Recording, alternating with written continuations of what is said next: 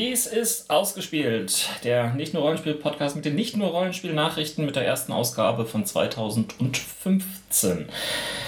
Mit mir im Studio sind. sind wir jetzt getrunken, Jens? Dann brauche ich ja den Namen nicht mehr sagen. Du hast die ganze Spannung weggenommen. Ich bin der Jens. Sandra. Und mein Name ist Ron und das ist euer Feedback. Äh, ja, das war jetzt eine viel zu schnelle Überleitung. Ja, Das Ähm, ist die Rückkopplung. genau. Ihr habt uns Feedback hinterlassen, unter anderem zu den letzten nicht nur Rollenspiel-Nachrichten 7 2014. Wir haben tatsächlich sieben Ausgaben von Nachrichten letztes Jahr irgendwo produziert. Das ist weit weniger, als wir vorher mit einem monatlichen Takt hatten, aber äh, ja, wir haben halt jetzt auch nur noch 14 täglich, aber Man wird nicht jünger. was heißt hier nur? Das ist Stress genug, das glaubt ihr gar nicht. Greifenklaue fragt zum Tatortreiniger. Er beseitigt nicht die Leichen, sondern die Tatspuren, oder? Die Reihe ist jedenfalls großartig. Also wenn du sie kennst, warum fragst du dann nach? Ja, es geht natürlich irgendwie nur um die Tatspuren. Das heißt nicht, dass er nicht zwischenzeitlich auch mal der einen oder anderen Leiche begegnet. Oder Reste von Leichen. Äh, Ja, genau. Genau. André fragt zu den Superheldenfilmen. Äh, Ich könnte mir vorstellen, dass der Merchandising-Absatz unter der hohen Frequenz leidet. Und ich würde annehmen, dass gerade die Merchan das Merchandising diese sowohl als Lizenz wie in der Produktion teuren Filme wirtschaftlich eigentlich erst so richtig attraktiv macht. Ich würde schon von über 50% am Gesamtgewinn für Merchandise in diesem Bereich für einen erfolgreichen Film ausgehen. Das meine ich jedenfalls mal für die älteren Batman- oder Superman-Filme gelesen zu haben. Korrigiere mich, wenn ich da falsch liege. Du stellst mir Aufgaben. Aber das glaube ich auch nicht. Äh, vor dem Gesichtspunkt, dass ja immer wieder die gleichen Superhelden im Kino auftauchen und damit ja nur das bestehende Merchandising aufgefrischt werden. Ich glaube, es ist ja nicht so, dass sich das Merchandising zwischen Tausenden von Helden unbedingt aufteilt, sondern es werden ja immer nur nach und nach behutsam nochmal neue Helden reingeschoben, aber die alten werden ja wieder aktiviert. Dadurch wird der Verkauf der alten Produkte auch so und so wieder hochgeholt. Also ich glaube nicht, dass da das Merchandising unter der Menge leidet. Das größere Problem ist tatsächlich sogar noch, dass das Merchandising nicht trennscharf von dem Comic-Merchandising ist. Das heißt, zwar legen die Filmrechte für Spider-Man bei Sony, aber die Lizenzrechte hat Marvel in der Regel selbst. Und ob jetzt der verrückte Spider-Man-Junge irgendwie in ähm, Spider-Man-Pyjamas mit dem Filmmotiv oder Spider-Man-Pyjamas mit dem Comic-Motiv zu Bett geht, ist meistens dem doch egal. Ähm, ich habe ein paar Zahlen tatsächlich mal gefunden. Die Lizenzierung von Spider-Man ist tatsächlich die erfolgreichste. Die hat 2013 global 1,3 Milliarden US-Dollar eingebracht. Die zweite erfolgreichsten waren die Avengers, das ist schon gleich eine ganze Gruppe. Mit 325 Millionen. Batman ist die erfolgreichste DC-Lizenz und brachte 494 Millionen ein. Superman als zweiterfolgreichste noch 277 Millionen an Verkäufen. Nur zum Vergleich, von welchen Zahlen wir jetzt irgendwie bei den Filmen reden.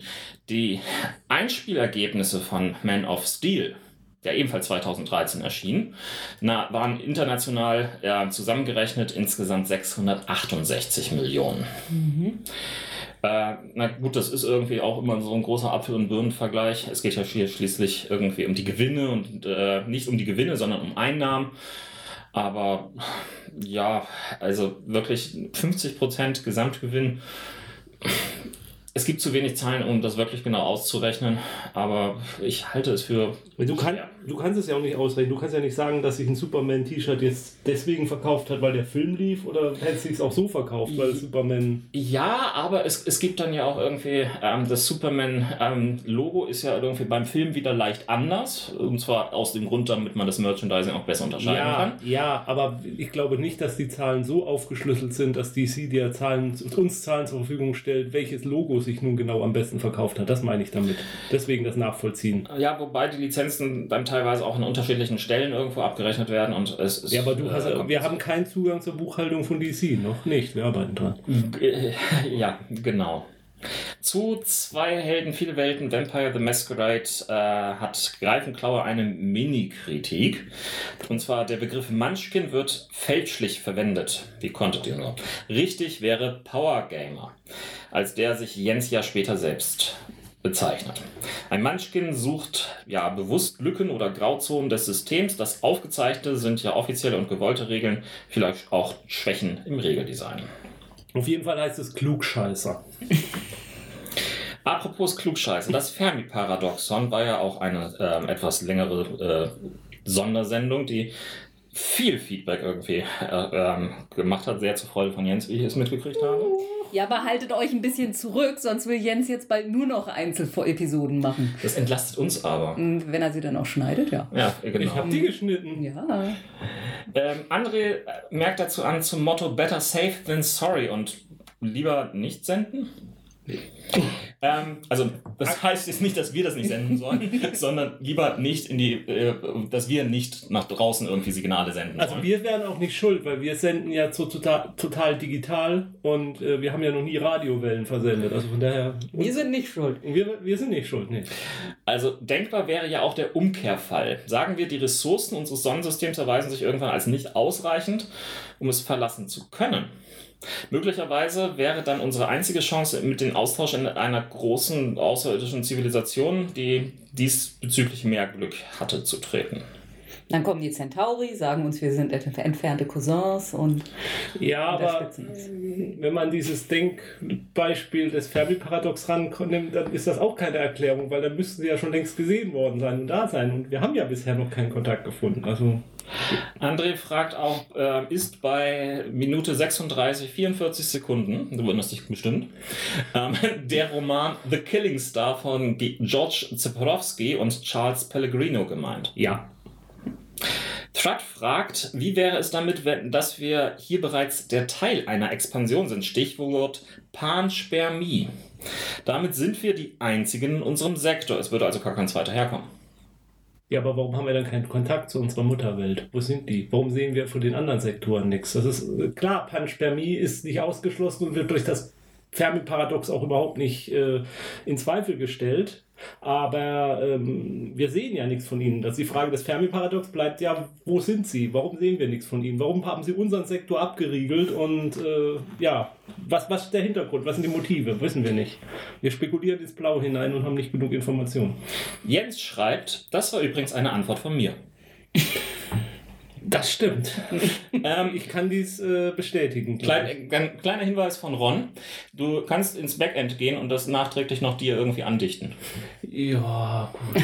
Äh, ich glaube, das äh, PS ging schneller. Ähm, Sebastian schreibt, was eine tolle Episode. Danke Jens für dieses akustische Weihnachtsgeschenk. Gerne, gerne. Und was für ein toller Hörer. Und Olaf Müller schreibt via Google Plus eine, wie ich finde, sehr gute Folge. Finde ich Sowas dürft ihr gerne öfter mal außer der Reihe machen. Hat mir viel Spaß gemacht. Ach, ich werde rot hier. Nein, äh, mal ernsthaft, ich möchte sowas in der Art mal wieder machen, aber das wird mehr als ein oder zweimal im Jahr nicht möglich sein, weil das, da steckt schon ein bisschen Recherchearbeit dahinter und ähm, die machen wir auch sonst so, aber wenn man es halt ganz alleine macht, ist es halt nochmal noch eine Herausforderung mehr. Da muss es schon ein Herzblutthema sein. Ja, also ich habe im Moment auch kein Thema dazu. Wenn da Vorschläge kommen, gerne her damit. Aber ich, ich wüsste im Moment jetzt auch kein Thema dafür. Haltet ihr noch mehr Lobhudelei aus? Ein bisschen, ja. Ähm, ihr seid nämlich mit Dr. Who fertig geworden und zum 11. Doktor schreibt Eika, Dank für eine wundervolle Reihe. Ihr könntet aber ruhig nach der ersten Staffel des neuen Doktors schon mal einen kleinen Überblick mit Vergleich machen. Und wenn ihr nicht wisst, was zu tun wäre, ich bin für mehr zwei Helden, viele Welten. Die bisherigen waren echt schon mal toll. Auch abstraktere Dinge wie das Fermi-Paradoxon wären coole. Ja, es war, Wir arbeiten dran. es war ein erfolgreicher Jahresabschluss. äh, mit dem 11. Doktor, ich denke, wir werden demnächst dann mal versuchen, die Folgen nochmal zu gucken. Jetzt sind sie ja zum Beispiel auch bei Netflix zur Verfügung und äh, Ron hat auch schon was angedeutet. Und dann, ähm, und dann wird da was kommen. Aber dieses Jahr denke ich irgendwann. Ja. Nicht? Worauf würdest du noch abwarten? Naja, bis er fertig ist. Eigentlich. Also Ach, eigentlich, eigentlich? sehe ich das Echt? so. Hm. Okay. Ich hätte jetzt tatsächlich gedacht. Wir haben ja zu anderen Doktoren auch nicht mehrere Sendungen gemacht. Äh, ja. Nur weil der sich hier jetzt gerade aktuell reinschummelt, hat er keine Sonderbehandlung verdient. mögt ihr denn Peter Capaldi? Ja. Ja. Okay, gut, dann sind wir einer Meinung und können jetzt nahtlos mit den Rollenspielnachrichten weitermachen. Ähm, ja, es ist gar nicht so richtig eine Nachricht, sondern vielleicht ein Anstoß zu einer kleinen Diskussion jetzt. Äh, Green Ronin hat seinen Veröffentlichungsplan für 2015 vorgestellt und unter anderem ähm, die Veröffentlichungspolitik hinsichtlich ihres Dragon Age Rollenspiels will ich jetzt gar nicht so großartig ausbreiten, sonst kriegt Sandra Anfälle. äh, aber das äh, grundlegende Regelsystem soll jetzt als Fantasy generisches Rollensystem auch rauskommen. Und in diesem Zusammenhang kündigte Green Ronin in seiner Presseerklärung an, sie werden die Rollenspielnachricht des Jahres 2015 im April enthüllen. Die Rollenspiel. Die Rollenspielnachricht des Jahres 2015. Und da war jetzt so mein Gedanke, was, was, was wäre denn für euch die, die Rollenspielnachricht des Jahres? Äh, von Green Ronin. Von Green Ronin und es hat offensichtlich, ich würde es so interpretieren, es hat irgendwas mit Fantasy zu tun, weil es ja im Zusammenhang mit diesem Grundregelwerk zu ihrem Rollenspielsystem zu tun hat. Oh Gott, äh, naja, also wenn es, wenn es irgendwas mit Dragon Age zu tun hat, vielleicht machen sie jetzt ein Nee, Mass Effect Rollenspiel. Ja, aber ganz, also das wäre natürlich eine Möglichkeit, aber warum das jetzt für den gesamten Rollenspielmarkt die Nachricht sein sollte, bleibt mir da verschlossen. Ich gebe euch noch einen Hinweis dazu. Mhm. Ähm, ein Oh, gewisser Steve Kenson ist, arbeit, Hm? arbeitet schon seit über fünf Monaten bei Green Ronin an irgendeinem Projekt. Hat das damit auch zu tun? Steve Kenson hatte doch irgendwas mit Icons. Und auch zu Icons tun. und Mutants und Masterminds. Genau. Also Superhelden. Gut, äh, vielleicht haben die jetzt die Marvel-Lizenz. Mhm. Wäre, da- also das wäre definitiv eine, Also die, eine Nachricht. eine DC-Lizenz kann es nicht mehr Mhm. werden, denn die hatten die, Die schon. haben sie ja schon, genau. Ähm, Oder hatten sie, richtig, Mhm. genau. also ja, Marvel. Und wann, wann soll das rauskommen? Im April soll eine Nachricht dazu kommen. Naja, im Mai kommt der neue Avengers-Film, das passt doch auch. Hm. Also die Spekulationen, die es gab, gingen natürlich auch, wie gesagt, ihr seid ja schon gleich von dem Fantasy-Setting, also da sind ganz viele Leute drauf angesprungen und meinten, äh, der heilige Gral der aller Lizenzen im Rollenspielbereich äh, wird immer wieder in, um, in Spra äh, kommt immer wieder ins Gespräch, ist total illusorisch, äh, Harry Potter. Äh, ja, aber da hatten wir, glaube ich, schon mehrere Sendungen Mehr, mitgefüllt. Also wie gesagt, total illusorisch. Conan wurde noch ins Spiel gebracht.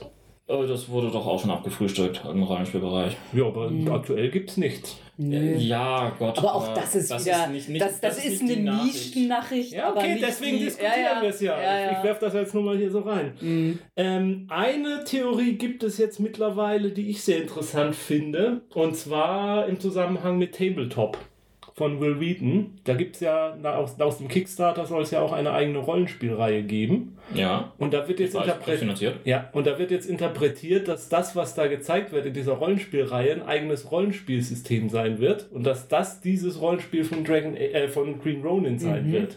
Und was Und- ist daran so riesengroß? Ja, die Behauptung ist halt, Tabletop hat halt so einen großen Einfluss mittlerweile in der Szene und dadurch könnte man vielleicht auch quer Leute aus dem Boardgame-Bereich ins Rollenspielen reinholen und das wäre deswegen so Ja. bedeutsam und das würde einschlagen wie andere.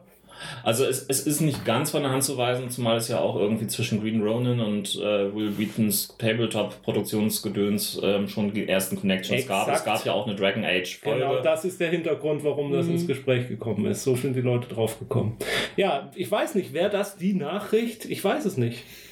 Ja, Wäre auf jeden Fall auch eine Dimension, die ich mir unter dem gewaltigen Titel vorstellen könnte. Also wir warten ab einfach Ja. bis April und berichten dann nicht drüber. Wie? Weil es dann ja alte Nachrichten sind und wir hier mit unserer Spekulation total falsch lagen und deswegen. uns verschämt zurückziehen und Genau. so etwas machen wie. Aber vielleicht haben unsere Hörer ja noch ein paar Ideen, was es sein könnte. Ich habe äh, einen Nachtrag. Wir hatten ja bereits in den vergangenen Sendungen von dem Crowdfunding von, für Numenera auf Deutsch berichtet. Und die sind jetzt mittlerweile zu Ende gegangen und äh, haben tatsächlich alle Erwartungen gesprengt, mal eben. Sie hatten ein Ziel von stolzen 17.000 Euro angesetzt, was stolz und 17.000 Euro ist. Ähm, und haben das mehrfach übersprungen. Insgesamt sind es 58.150 Euro geworden. Das sind ja mehr als 100.000 Mark. Äh, ja, und was ist das in Schweizer Franken? Vor oder nach der. Oder in aventurischen Golddukaten. oh je. Und österreichische Schilling bitte auch noch. Mhm. Ähm, Na, nur, nur zur Info, für 25 Euro bekommt man das PDF und sämtliche Zusatzgedönsgeschichten. Ähm, für 59, äh, 49,95 bekam man dann entweder das für den späteren Verkauf auch bestimmte Boxing-Set-Dings mit allen Heften oder exklusiv übers Datennetz auch eine ganz gebundene Ausgabe plus rumflatternde Hefte. Für 150 Euro bekam man das sogar auch im Echtledereinband. Was meinte, wie viele Leute haben sich für 150 den Echtledereinband gegönnt? 50. Nicht schlecht, es wurde, waren 65.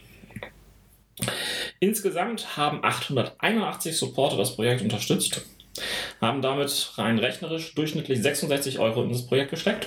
Und es gab auch ein paar exklusive Hangout-Runden zu Becken die halt mit den äh, deutschen Übersetzern dann live gespielt werden.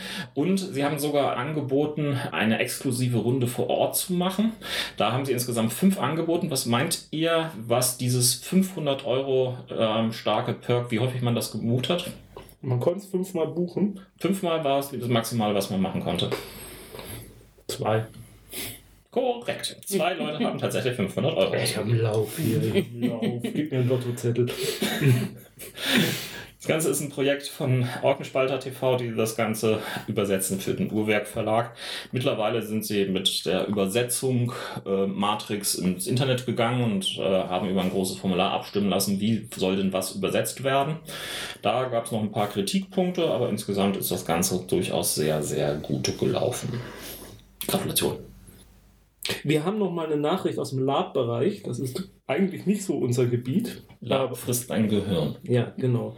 Ähm, hier geht es um das Projekt Exodus. Das ist ein staatlich gefördertes Lab im Battlestar Galactica-Universum. Unser Staat fördert mittlerweile Labs. Ja, nach dem Vorbild des schwedischen Staates. Da ist das wohl durchaus üblich. Ähm, das ist ein Lab, der gefördert wird von der Bundeszentrale für politische Bildung. Und Okay, das macht Sinn. da geht es tatsächlich darum, dass die Bundeszentrale auch darstellen will, dass man politische Bildung auch anders machen kann. Und das Battlestar Galactica-Szenario hat man gewählt, um ähm, aktuelles Fragen der von Terrorismus, Folter, Flüchtlinge. Flüchtlinge, genau. Also da- all diese Sachen in einen Lab zu bringen. Das hat ja auch die Serie relativ gut abgebildet, Ja, diese, ja. diese Thematik. Exakt. Und, das, Und nutzen Sie dann wenigstens das Fördergeld irgendwie sinnvoll für so schöne Klamotten und ähnliche Sachen? Alles. Also erstmal ähm, findet das Ganze statt in Wilhelmshaven äh, auf einem ähm, ausgedienten Militär. ein Zerstörer. Zerstörer. Der, US, äh, der deutschen Marine. Mhm. Also besser kann das kann, kann es, glaube ich, also eine bessere Lokalität dafür wird es, glaube ich, nicht geben. Und die haben wohl wirklich auch viel Arbeit reingesteckt, ähm, das Schiff eben dementsprechend auszubauen. Also das ist jetzt sehr, sehr aktuell.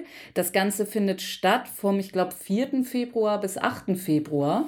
Also sprich, während unsere Sendung jetzt hier ausgestrahlt wird. Ja, und am 8. Februar äh, kann man tatsächlich in dieses Museum gehen, wo das Schiff Teil von ist und sich das noch äh, dekoriert angucken. Das geht aber auch wirklich nur an dem einen Tag, weil sie es danach dann wieder abfragen müssen. Wollt ihr hinfahren?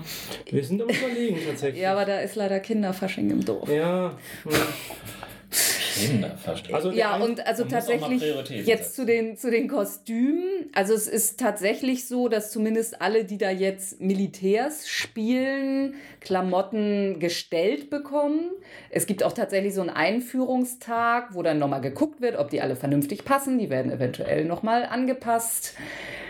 Also da wird schon sehr, sehr viel Arbeit reingesteckt und es geht eben auch sehr stark darum, die Leute psychologisch zu betreuen, weil die eben wirklich die Leute auch fordern wollen. Also es ist kein, kein gute Laune-Lab, sondern sie wollen da den Ansatz eben von den Schweden übernehmen, Play to Lose. Also es geht nicht darum, der strahlende Held zu sein, der den Tag rettet, sondern es geht wirklich darum, sich in die Rolle reinzufühlen und, äh, naja, auch was Dummes zu tun. Also viele werden da sterben. Und das ist, nicht, nicht nur wahrscheinlich nur um etwas Dummes zu tun, sondern halt auch vor moralischen Entscheidungen gestellt Ja, zu werden. genau, wo genau. Es nicht ein einfaches, ja, das ist gut und das ist böse. Genau, genau. Also man will die Leute wirklich, ja. Ähm, deshalb ist es da wohl auch so, dass es nicht, also dass äh, nach einer Acht-Stunden-Schicht sozusagen erstmal Pause ist und die Leute dann in ihr Zimmer gehen und sich ein bisschen erholen können, Mhm. weil sie also der Meinung sind, das würde die Leute sonst unter Umständen tatsächlich überfordern. Und deshalb ist dann auch der letzte Tag ein komplettes Reflektieren und drüber sprechen. Also da sind bestimmt ein paar Sozialpädagogen. Mhm. Ja. Ist von auszugehen. Ich Aber also ich bin schon beeindruckt von diesem Aufwand. Also Also von Thematik ähm, ist es halt so, das ist ein Raum, es soll ein Raumschiff sein, die dann ein Notsignal empfangen, dann erfahren, dass überhaupt dieser Überfall auf die Kolonien stattgefunden hat und dann ein Flüchtlingsschiff halt bergen und das dann mit an Bord kommt und da kommen halt vielleicht Terroristen an Bord, Zylonen, Opfer, Verletzte, die ganze, die, eine ganz explosive Situation, die daraus entsteht. Weiß man, was für eine Fördersumme dort angenommen wurde, gesetzt wurde? Nee, habe ich Also- so nicht rausgelesen. Also 300 Euro kostet die Teilnahme. Mhm. Äh, das ist, glaube ich, 8, 70, 80 Plätze waren es. Vollverpflegung? Ja, Ja. mit Unterbringung auf dem Marinestützpunkt oder dem, ja, und dergleichen.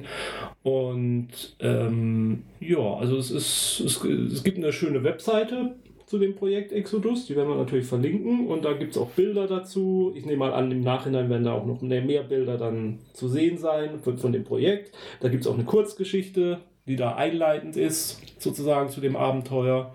Und ja, also wirklich beeindruckend. Und wie gesagt, nach schwedischem Modell, wo es in Schweden hat man das wohl schon öfter halt benutzt, gerade in diesen politischen Bildungssachen, so auch mal andere, andere Methoden zu benutzen, um Inhalte zu vermitteln.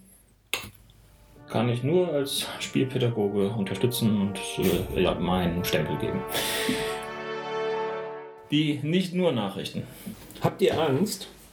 Äh, ak akut jetzt gerade nicht. Aber vor irgendwas Bestimmten? So Fahrstühle. Fahrstühle? Und du, Sandra? Tiefem Wasser. Tiefenwasser. Und fändet ihr es gut, wenn ihr das nicht hättet? Ich habe daran gearbeitet, dass ich mittlerweile durchaus Fahrstühle fahren kann. Allein aus Faulheit. Ja, aber wenn, wenn, wenn überhaupt keine Angst zu haben vor solchen Dingen. Daredevil-mäßig. Ja. Ein Daredevil zu sein. The Man Without Fear. Ah, Ich, ich glaube, das bringt halt irgendwie viel zu viele Probleme und dann kracht man eben mal kurz auf ein Auto oder Also was. prinzipiell hat sich die Evolution da ja schon was bei gedacht. Ja, man weiß es nicht. Ich habe einen Artikel gefunden in der Washington Post, die ich ja regelmäßig studiere, ähm, über eine Frau, die schon seit Jahren keine Angst hat. Okay. Ja, Sandra, du hast schon gesagt, Angst ist ja ein natürlicher evolutionärer Instinkt. Ich habe zum Beispiel Angst davor, dass plötzlich unerwartet jemand bei mir in der Zimmertür steht, während ich eigentlich alleine im Haus bin. Das ist jetzt ein Insider, den wir hier Mhm. nicht weiter ausbreiten werden. Aber man kann ja auch sagen, dass Twitter-Stream nach. Ja. Also Angst ist ein evolutionärer Instinkt, der warnt uns vor Mhm. Gefahren. Und der war ja auch zumindest in der Vergangenheit sehr sinnvoll für unsere Gibt, Spezies. gibt uns denn ja auch Adrenalin und so, denke ich, dass wir vielleicht schneller rennen. genau. Mhm. Ähm, da, weil wir ja vor feindlichen Tieren flüchten mussten oder vor feindlichen Stämmen. Ähm, heutzutage haben wir vielleicht nicht mehr so viel Nutzen davon. Deswegen gucken wir uns Horrorfilme oder fahren Achterbahn, um unseren Angstkitzel zu aktivieren. Wir machen das ja freiwillig, um, um Angst zu haben, weil wir es ja als Unterhaltungswert sozusagen ansehen. Ähm, und auf der anderen Seite gibt es natürlich viele Leute, die zwanghafte Ängste haben. Und äh, na gut, dein, dein vom Fahrstuhl fahren würde ich jetzt noch nicht so extrem sehen, aber es gibt ja Ich Leute. bin einmal darin stecken geblieben und das war wirklich die Hölle auf und äh, ja. Ja, aber ich sag mal, das ist ja auch was, was man im Alltag locker vermeiden kann irgendwie noch. Aber wenn jemand zum Beispiel zwanghafte Ängste hat, überhaupt vor die Tür zu gehen, dann ist es nicht mehr so Ja. witzig. Ähm, und die, unsere tägliche Nachrichtenlage ist auch nicht gerade dazu angetan, einem keine Angst zu machen, wie berechtigt diese Angst ist und wie berechtigt Oh diese komm, das ist, ein, Nachrichtenlage das, das ist ein anderes Fass. Genau, ist ein anderes Fass. Also lieber doch ganz ohne Angst leben, Nö. ja, also eine Frau in den USA tut das. Und zwar schon seit Jahren. Äh, sie ist inzwischen 40 und leidet unter dem Urbach-Wiete-Syndrom. Das wird mir jetzt Ron erklären, was das ist, also unser Medizinexperte. Dann hat man keine Angst mehr. genau. ähm, ist eine genetisch bedingte Krankheit und unter der leiden wohl gerade mal 400 Menschen auf der Welt. Und diese Krankheit hat unter anderem das Symptom, dass sie zu Verkalkungen im Gehirn führt. In der Am- Amygdala, in dem Gehirnbereich. Und bei dieser Frau ist die Amygdala so verkalkt, dass sie äh, ja, eben keine Angst mehr empfinden kann. Ja, Gehirne können verkalken. Und da hilft auch kein Kalkon. Nee, aber da Oh, nicht mehr. Entschuldigung, schlechte Witze. Ernstes Und Thema eigentlich. Das Interessante finde ich, ähm, diese Frau ist ja nicht mit der, damit auf die Welt gekommen. Das hat, ist entstanden, aber es ist aus ihren eigenen Aussagen, dass sie sich gar nicht mehr vorstellen kann, wie es ist, Angst zu haben. Also das ganze Konzept von Mhm. Angst ist ihr fremd. Mhm. Ähm, man hat dann Tests mit ihr gemacht, also sie sind äh, Ärzt in ständiger ärztlicher Behandlung und äh, ihr Name ist auch nicht veröffentlicht worden, der wird geheim gehalten, in, der ist nur ein paar Medizinern bekannt. Sie hat auch in einigen Podcasts sich gemeldet. Eine Symptom der Krankheit ist übrigens auch, dass man eine sehr tiefe Stimme hat auch, also es ist eine Ausprägung dieses ähm, Urbach-Wiete-Syndroms. Ähm, man hat Tests gemacht mit gefährlichen Tieren, dass man ihr Giftschlangen und Spinnen hingehalten hat und man musste sie dann tatsächlich äh, davon abhalten, dass sie vor lauter Neugier diese Tiere in die Hand genommen hat oder so. Kann, kann sie sich denn erschrecken? Ich meine, wenn dann plötzlich irgendwie jemand in der Tür steht oder. Ja, so genau weiß ich es nicht, aber ich vermute tatsächlich nicht mal das. Also sie hat diesen spontanen Reflex von Angst nicht. Sie ist auch nicht so, dass sie nicht leben will oder nicht weiß, wenn mhm. was gefährlich ist. Sie hat diesen spontanen Impuls, diesen Adrenalinstoß, den wir empfinden, um was mhm. zu tun, der, den besitzt sie nicht. Mhm. Ähm, und deswegen war sie auch schon mehrmals in Situationen, also sie ist schon zweimal mit, einem, mit einer Waffe bedroht worden und eine Situation, die da beschrieben wird, wo sie. Es ist Amerika. Ja, wo sie, wo, wo ein Mann auf einer Bank saß und sie zu sich rief und sie einfach hingegangen ist und der Mann dann ihr gesagt, äh, ein Messer rausgeholt hat, eine Kehle gehalten hat und irgendwas von ihr wollte, wird nicht genauer beschrieben, was es war, äh, und oder schneid ihr die Kehle durch und sie damit drauf geantwortet hat, ja, mach doch. Ich komme dann zurück und krieg deinen Arsch.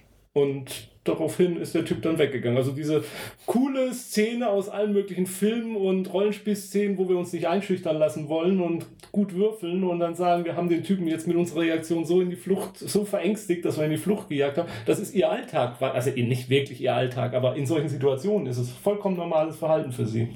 Jetzt fange ich wieder an, das Ganze irgendwie in rollenspieltechnischen Werten Ja, das war auch tatsächlich mein Hintergedanke dabei, als ich dieses äh, gelesen habe, weil wir wollen ja alle gerne Schneeflocken spielen und vielleicht mal einen Menschen spielen tatsächlich, der überhaupt keine Angst besitzt, mit allen Vor- und Nachteilen, dann ist diese Frau vielleicht eine ganz gute Inspiration dazu, was das im Alltag bedeuten kann.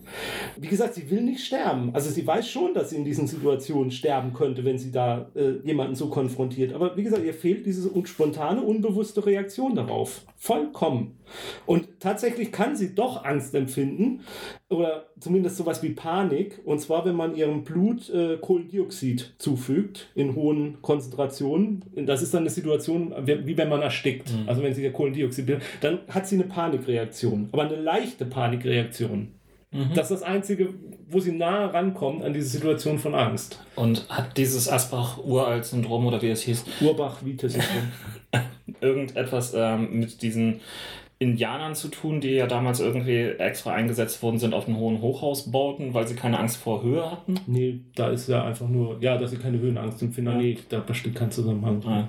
Also wie gesagt, es sind 400 Leute darunter. Das sind Verkalkungen im Gehirn, die da entstehen, eine tiefe Stimme ähm, und ähm, manchmal auch Verkalkungen im Gesicht irgendwie um die Augen herum, so äh, Sachen. Aber wohl nichts Dramatisches. Man kann eigentlich ein normales Leben damit führen, außer halt, ja, mhm. keine Angst zu haben.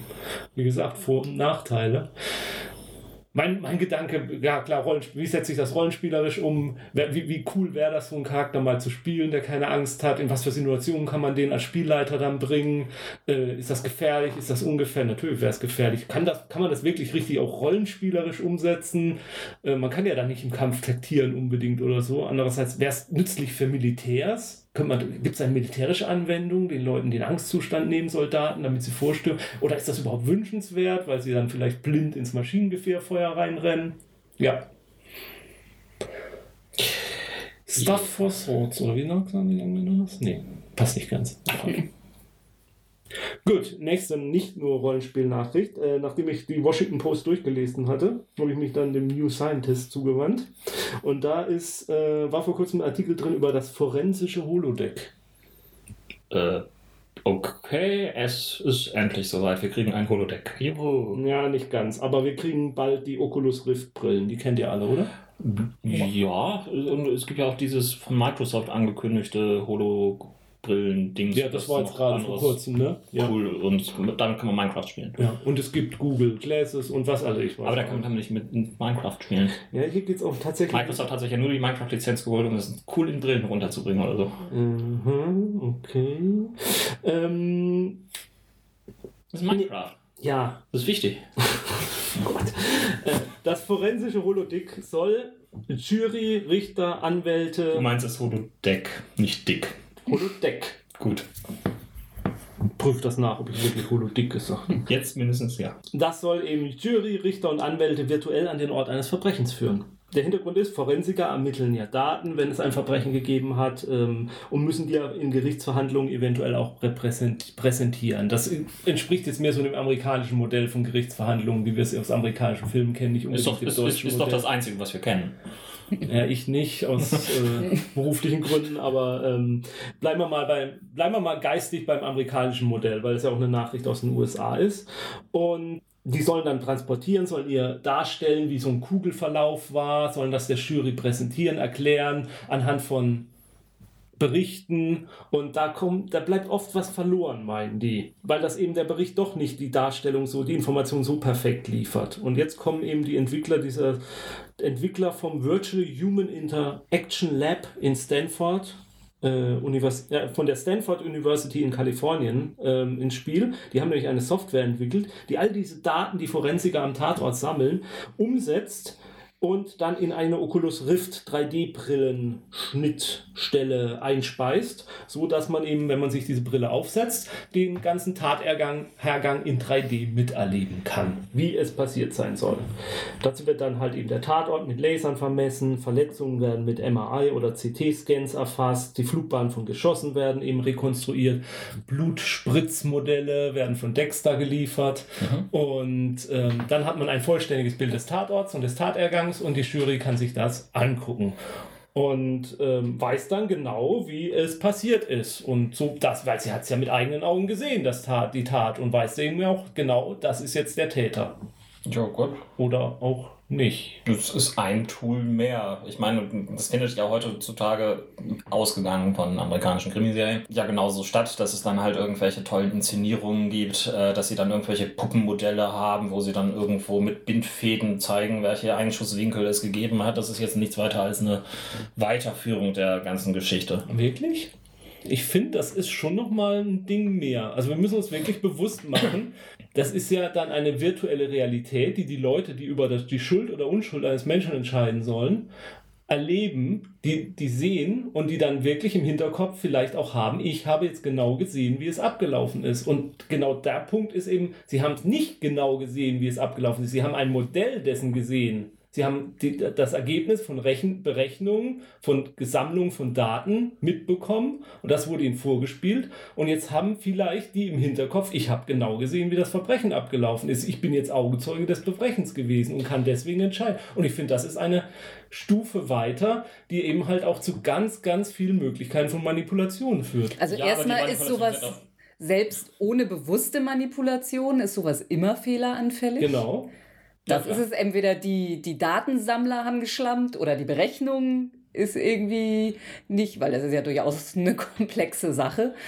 Wo es auf Und- Millimeter ankommen kann. Ja, und da bin ich mir jetzt auch, äh, also noch ein weiterer Punkt, die sehen, wie das passiert, das, also, oder wie sie in dem Moment glauben, dass es passiert ist, das hat doch auch jetzt moralisch auf die Jury eine ganz andere Auswirkung, als wenn sie nur die schnöden Fakten hören. Ja, Dann eben. zu sehen, wie das Opfer umfällt, sage ich mal, das hat doch noch eine ganz andere emotionale Okay, da kannst du noch sagen, wir nehmen dann halt keine lebensgetreuen Darstellungen, sondern wir nehmen äh, abstrakte Darstellungen der Person irgendwie, die halt nur Balken und als Beine haben und so. Aber trotzdem, du hast recht. das- Also gerade im amerikanischen System ist das ja sowieso alles schon so emotional geladen. Ja, ich wollte- mit den ich wollte- Plädoyers und Ich, so. ich wollte gerade sagen, ja. es ist doch eigentlich nur eine Weiterführung der Manipulation, die es heute auch schon gibt. Das heißt, was wir heutzutage irgendwo an Präsentationsgeschichten haben und die Experten werden ja auch irgendwie von beiden Seiten entsprechend eingeladen. Das heißt, auch irgendwie dort wird es dann sein, dass irgendwann wahrscheinlich die Verteidigung ein Modell mit der Brille präsentiert, genauso wie die ähm, Anklage ein Modell präsentiert. Und daraus dann die, die Wahrheit herauszufinden, ist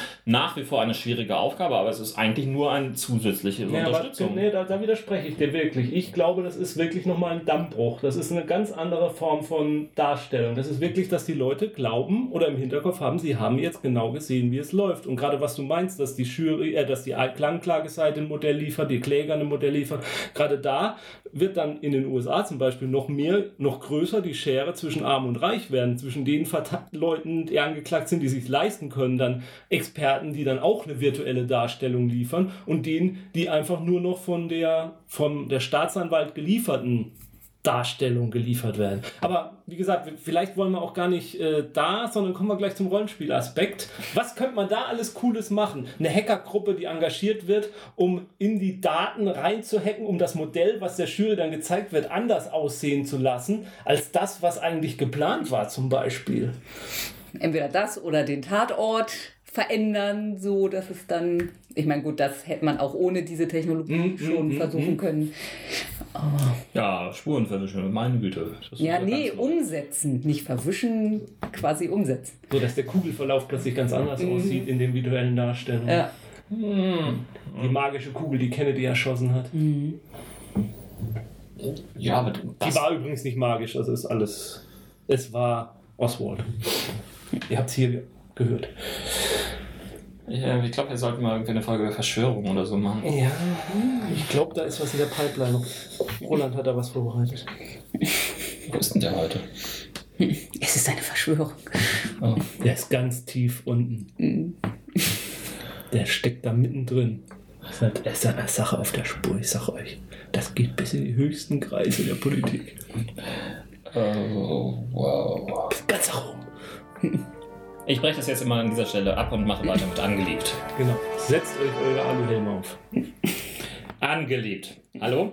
Angeliebt. Ja, du musst Wir haben hier mal- einen Sendeplan zu verfolgen und der hat keine Aluhelme oder andere Verschwörungstheorien. Ich habe hier einen Sendeplan und ich werde mich nicht scheuen, ihn einzusetzen. Ja, du musst jetzt die Kategorien sagen. Äh, ja, stimmt. Danke. Ähm, hat, haben wir irgendwas zu Rollenspiele und andere Spiele? Ja, ich habe Shadows of Brimstone, das ist Rollenspiel und anderes Spiel gleichzeitig. Okay. Das ist von Flying Frog Productions, das Ergebnis eines recht erfolgreichen Kickstarters. Wurde dieses Jahr auf der Spiel auch. Letztes Jahr. Letztes Jahr, verdammt, ja. Wurde, Wir haben 2015 mittlerweile. wurde auf der letzten Spiel auch sehr groß präsentiert äh, im Zusammenhang mit dem äh, Stand des Heidelberger Spieleverlags. Äh, Shadows of Brimstone ist äh, Deadlands, das Brettspiel, könnte man fast schon sagen. Äh, man spielt eine Abenteurergruppe von Western-Archetypen, die eine Mine zu Beginn, aber später auch andere Konser ähm, untersucht, dabei auf äh, diverse Kusuluide Monster und Und Zombies trifft, Portale in andere Welten. ähm, Gegenstände sammelt. Levelt, und in der Stadt einkauft. wieder zurück in die nächste Mine geht und ähm, mit schönen Modellen zum selber zusammenbasteln. Ähm, äh, relativ teuer im Anschaffung. Es gibt zwei relativ große Boxen, die auch nicht gerade billig sind und ich bin total begeistert von dem Spiel. Ich kriege momentan überhaupt nicht genug davon. Es rockt und schockt einfach richtig. Es ist ein Dungeon Crawl, Miniaturen, Rollenspiel mit Levelaufstieg und Charakteren und Charakterblättern. Und Mutationen und Und allem. Und Mhm. ständig Und erwartet Wahnsinn. die nächste böse Überraschung auf einen. Und äh, ja, Das klingt nach einem Stempel. das klingt nach einem Stempel. Jo. Oh, zwei. Stempel. ja. Ching, Sonst hätte Jens ein Problem, wenn ich es nicht mal mit ihm spiele. Man kann es ja ein Ja, bis vier Spieler. ja, also von daher. klar, man nee, sogar mit beiden Boxen kann man sogar noch mehr spielen. Mit sechs. Ja, bis zu sechs. Mhm. Dann. Okay. Ich habe ein paar Filme gesehen. Und Ist ja mal was ganz zwar- Neues. ja, ich weiß, ich weiß, das ist wieder was ganz Neues. Was ich gesehen habe, ist einer nach dem anderen. Ein, Einer nach dem anderen. Ja, gut. Und welchen hast du Das als empfiehlt sich. der Film heißt so. Einer Ach so. nach dem anderen. Im norwegischen Original heißt der Film Kraftidioten. Ah. ähm, Heißt der wirklich so im Ja. Original? der heißt im norwegischen Original Kraftidioten. Hab- der, hat das, der, der hat einen deutschen Titel im Norwegischen. Oder heißt er auf. Norwegisch? Der, das ist ein norwegischer Film. Ja. Der dort unter dem Namen Kraftidioten herausgekommen ist. Ja, aber auf Hier Norwegisch Kraftidioten. Ja, Ja, das meinte ich. Er hat keinen deutschen Titel in Norwegen. Das Ja. war die Frage. ja. Okay. Das, das Norwegische ist dem Deutschen nicht ganz so Ja, aber fern, es, es hätte ja sein können, dass der Ti- Film einen deutschen Titel in Norwegen hat. Aus irgendwelchen Gründen auch immer. Gut, haben wir jetzt aber geklärt, ist nicht so. So. Wäre aber schön gewesen. Es ist ein norwegischer, ein norwegischer Film und zwar eine sehr, sehr schwarze ähm, Komödie mit dem Schweden Stellan Skarsgård äh, in der Hauptrolle. Den kennt ihr vielleicht noch aus Good Will Hunting oder aus Thor, jetzt ähm, zuletzt gesehen. Großartiger Darsteller. Und der spielt einen Schneeflugfahrer, ähm, ein schwedischer Immigrant in Norwegen, der es gerade geschafft hat, sich dort sinnvoll zu integrieren in die Gesellschaft, was auch endlich anerkannt wird von seinen norwegischen Nachbarn. Denn äh, in den Bergen dort braucht man halt immer mal Schneeflugfahrer. Versehentlich wird dann sein Sohn ermordet. Ja, das Kann ja ist mal eine passieren. etwas kompliziertere Geschichte. Und äh, Nils, halt der Schneeflugfahrer, hat sich nun entschlossen, ich will ihn rächen und arbeitet sich schrittweise Mord für Mord an den letztlichen Auftraggeber dieses Mordes seines Sohnes heran. Ich hatte gerade dieses Bild von einem Fisch namens Wanda im Kopf. Rache! Wo mit der Dampfwalze auf ihn zufährt. Hier nur mit der Schneeflug. Ja, ja. Also es, es gibt ja nicht nur Schneeflüge, sondern auch Fräsen und andere Geschichten. Und Ich weiß überhaupt nicht, worauf du hinaus willst. das Interessante ist der Auftraggeber des Mordes. Also wie gesagt, äh, eigentlich war es nur so ein ja, Unfall. Der hat was gesehen, was er nicht sehen sollte und wurde dann halt irgendwie entsorgt. Der Auftraggeber ist ein Gangsterboss, vegan lebender Gangsterboss, der arge Schwierigkeiten Das sind die schlimmsten. äh, mit der Erziehung seines Sohnes und besser gesagt irgendwie der, der mittlerweile von ihm geschieden lebenden Kindsmutter hat, der äh, nur der Graf heißt, äh, gespielt von Paul Sverre Walheim Hagen, den man eventuell noch aus Kontiki kennt, also bei den Namen würde ich mich nicht dran erinnern. Der kommt nun blöderweise auf die Idee, okay, mir werden ein, Stück für Stück irgendwie Leute in der Organisation umgebracht.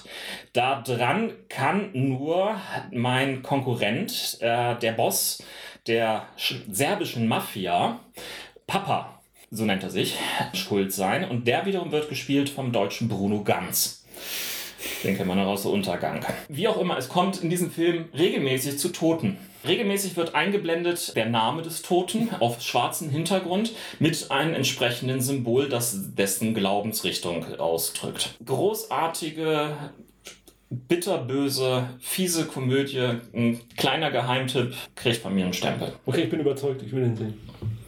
Klingt cool. Dann Predestination. Das ist ein Zeitreise-Hirnverknotfilm, in dem ein Zeitagent, gespielt von Ethan Hawke, Ach, das ist diese Verfilmung von Heinlein, ne?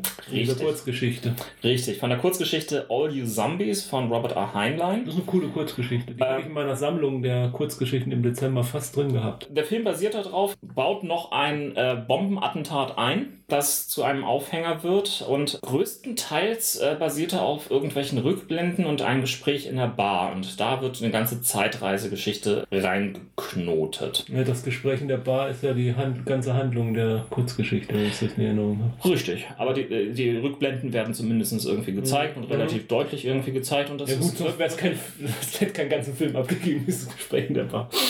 Ähm, der Film ist durchaus interessant und äh, nicht nur wegen der ganzen ähm, ja, hirnverknotenden Geschichten. Äh, sehenswert. Äh, Regie haben die Spearing-Brüder geführt, die bereits mit Hawk Daybreakers inszeniert hatten. Ach, das war das nicht auch mit Ethan Hawke? Genau. Äh, ne, Vampirfilm, sorry. Das war ein Vampirfilm, ja. Ah, der war nicht so. In Predestination gibt es keine Vampire.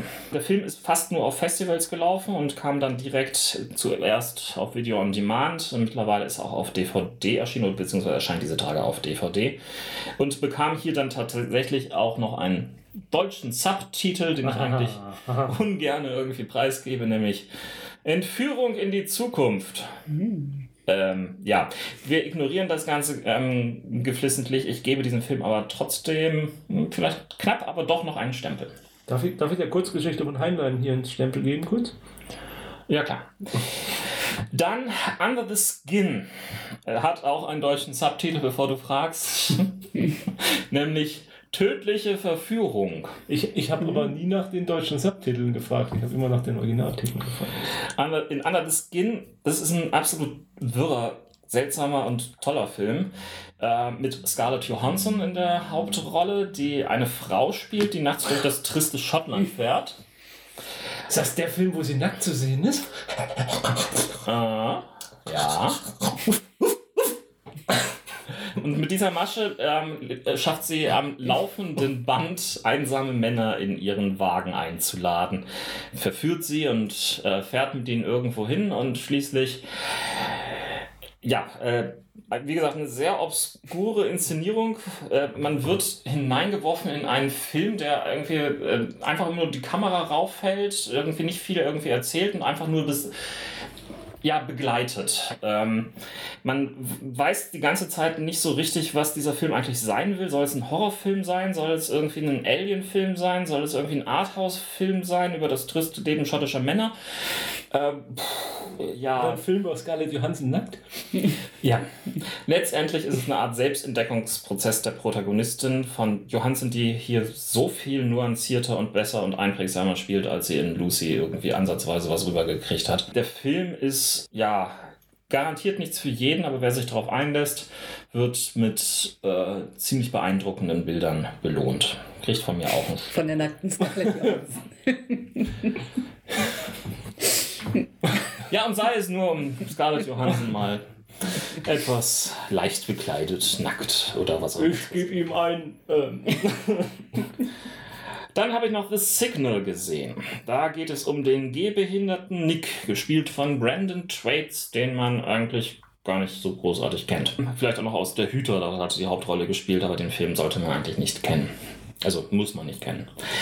Ähm, ja, muss man nicht kennen. Ja, Was okay, für wir es dabei. Also nun, nun red über The Signal. Ähm, ja, ähm, also der ge- gehbehinderte Nick und seine zwei Freunde gehen auf einen Roadtrip, folgen einer Spur eines obskuren Hackers dann plötzlich. Also es ist prinzipiell kein, kein Roadtrip-Film, sondern ein Hacker. Und äh, der hat sie, lenkt sie dann quasi zu einer isolierten Hütte mitten im Nirgendwo. Dort passieren dann irgendwelche seltsamen Geschichten. Sie fliegen kurz irgendwie durch die Luft und später wacht er dann irgendwie ähm, auf auf einer Isolierstation und wird dann von einem Arzt in voller Isolationsmontur, gespielt von Lawrence Fishburne, verhört, aufgeklärt. Und es wird ihm gesagt, er hat mit irgendwas Außerirdischem zu tun gehabt und muss jetzt isoliert sein deswegen. Aber irgendwo stimmt das vorne und hinten nicht. Alles ist irgendwie seltsam und äh, komisch und grundsätzlich der Film springt wild durch Genres. Er äh, will erst Road-Movie, dann Romantik, dann Hacker-Movie, dann Horrorfilm, dann Mystery, plötzlich Superheldenfilm.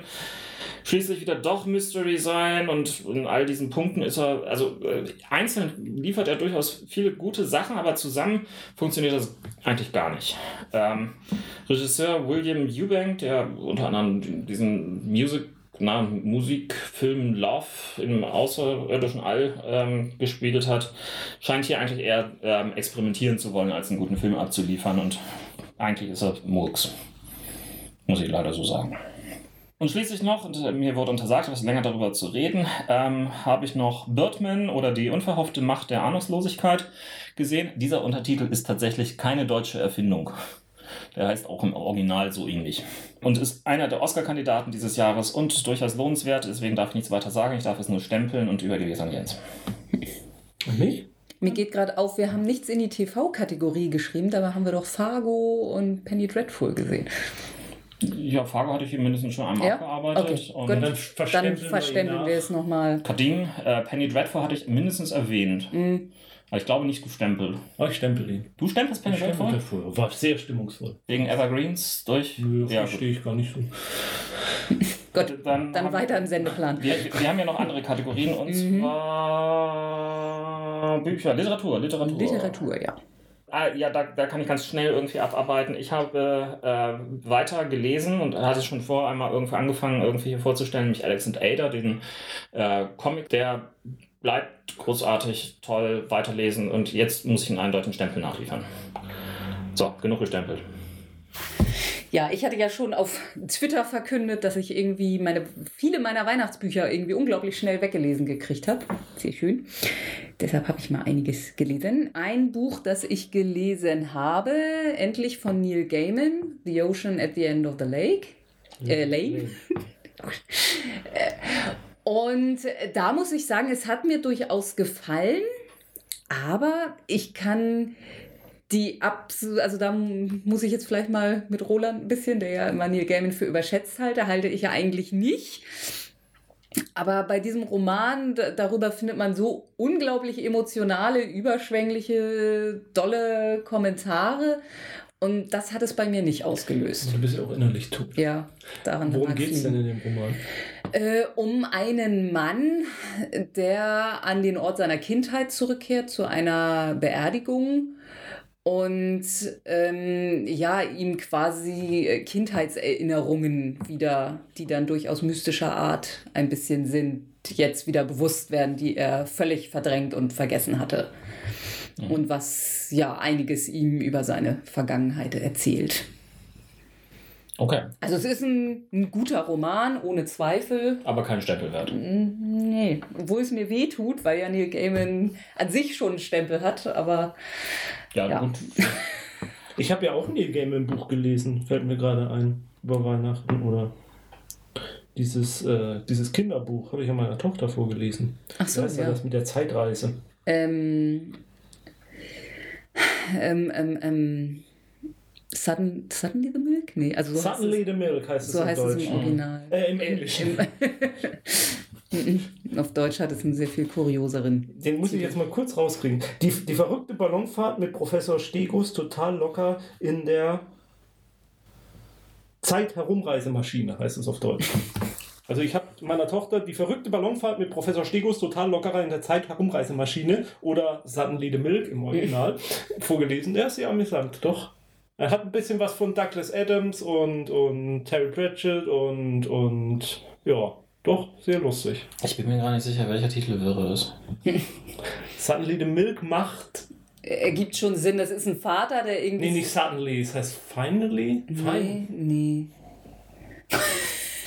Da kommt ein Vater äh, sehr verspätet nach Hause und erzählt seinen Kindern dann. Eine Er sollte eigentlich die Milch für die Cornflakes besorgen. Fürs Genau, Frühstück. und erzählt denen dann eine sehr wilde Geschichte, warum er jetzt so spät gekommen ist. Und da fällt eben dieser Satz, also seine. Finally. Fi- Finally? Nee. Nee, das ist.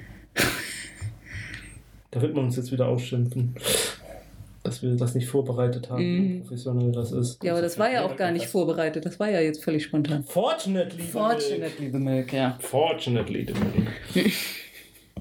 Glücklicherweise allerdings. Mhm. Äh, Milk. Milk, ja, genau.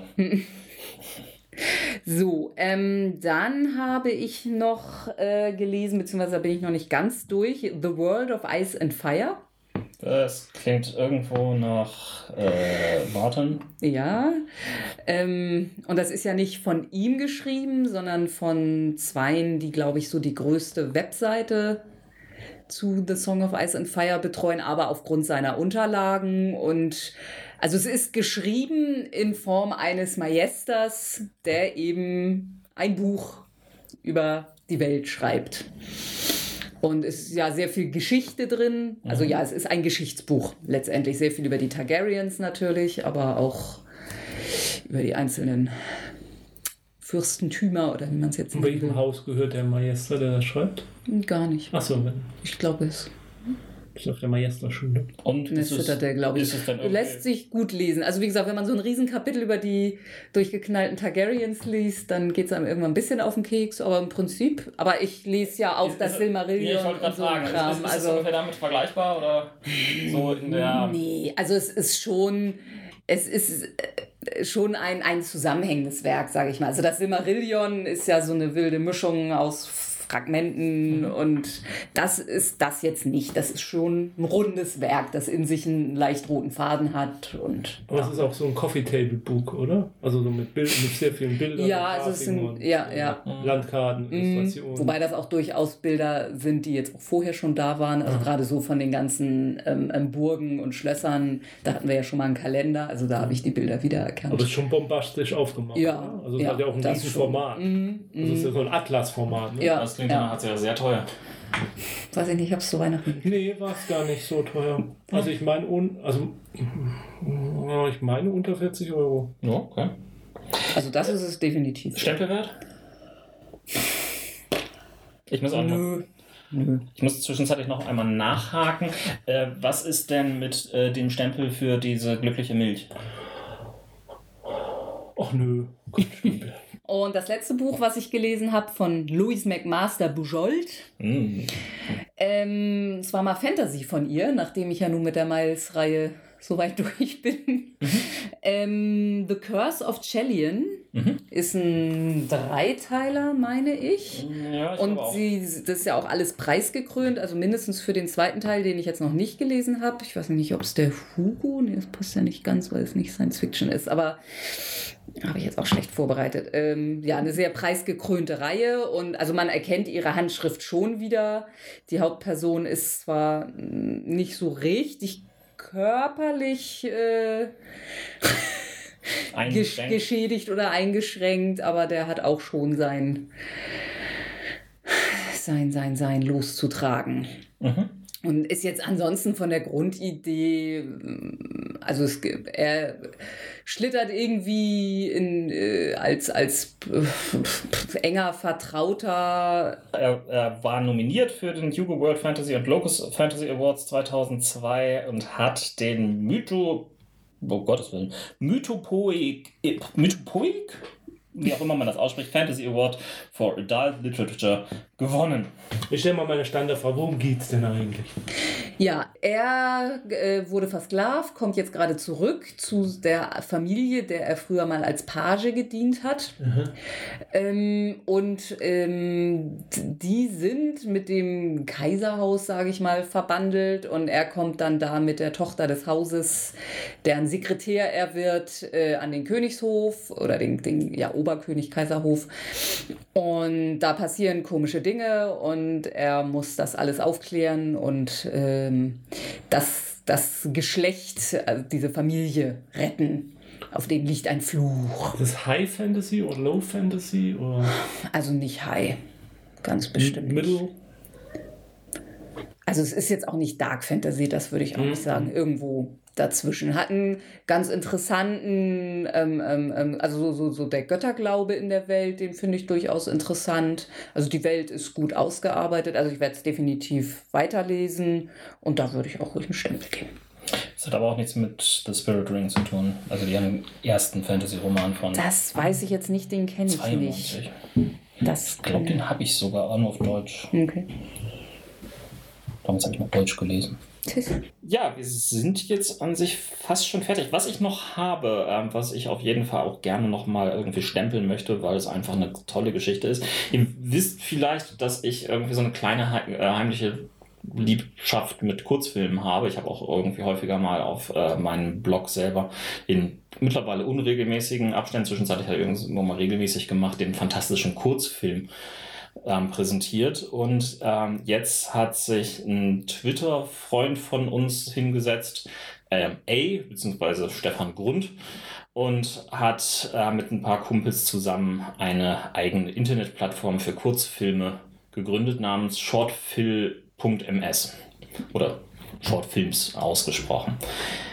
Diese Plattform ist nicht nur irgendwie ein schönes Sammelsurium an ähm, Kurzfilmen, sondern bietet vor allen Dingen auch eine ausgefeilte Datenbank-Suchfunktion an, bei dem man nicht nur nach Genres oder nach Ländern oder nach Jahren oder was auch immer suchen kann, sondern auch sagen kann, ich habe jetzt noch fünf Minuten Zeit und ich möchte gerne irgendwas mit Science Fiction sehen. Und dann liefert die Suchmaschine etwas entsprechendes. Sehr empfehlenswert, das stempel ich gerne. Mhm. So, ich glaube, wir sind jetzt auch schon wieder so gut wie am Ende. Wahnsinn. Es ist, es ist alles gesagt, es ist alles geliebt. Geliebt? Geliebt. geliebt. Ach, geliebt. Ich dachte, wir haben schon mal so irgendwas durchlöcken lassen. Nee, ich glaube nicht, dass wir irgendwas zu leaken haben. Die ausgespielt liegt. oh. Oh. Ausgeleakt. Mhm. Oh. Oh je. Okay. Also wenn ihr irgendwelche geheimen Informationen aus der Rollenspielszene habt oder so, die ihr anonym weitergeben wollt, dann äh, erzählt das irgendjemand anderem, aber nicht uns. Das waren die nicht nur Rollenspielnachrichten der Ausgabe und 1 äh, 2015. Dieser Satz macht keinen Sinn. Ähm, Pass wackelt hat Luft. Mhm. Bis zum nächsten Mal, spielt schon weiter. Unter anderem diese Shadows of Brimstone-Geschichten, da werdet ihr wahrscheinlich noch irgendwie viel nachtragen können oder so etwas, oder? Machen wir eine Sondersendung zu. Eine Sondersendung? Kampagnen. Kampagnen? Mhm. Ja. Können wir ja in zwei Helden viele Welten machen. Ja, das ist ja tatsächlich fast. Also, ist denn da also, die Charakter also die Aufnahme ja, ich muss mal auch kurz aufmachen, damit zu warm Ja, das war das viele Lob da. Ja, ist mir ganz heiß geworden. ganz warm ums Herz. Mhm. Die Rollenspiel-Nachrichten. Neuer Versuch. Zweite Klappe. Apropos, äh, ach nee, machen wir erstmal die Rollenspiel-News. Oder? Nee, die hatten wir jetzt gerade. Das kommt jetzt. Ich bin komplett durcheinander. Meine Güte, das neue Jahr hat nicht gut angefangen. Die nicht nur Nachrichten. Dieser Podcast ist Mitglied bei analogspieler.de, der Portalseite für alle Podcasts rund ums nicht elektronische Spielen.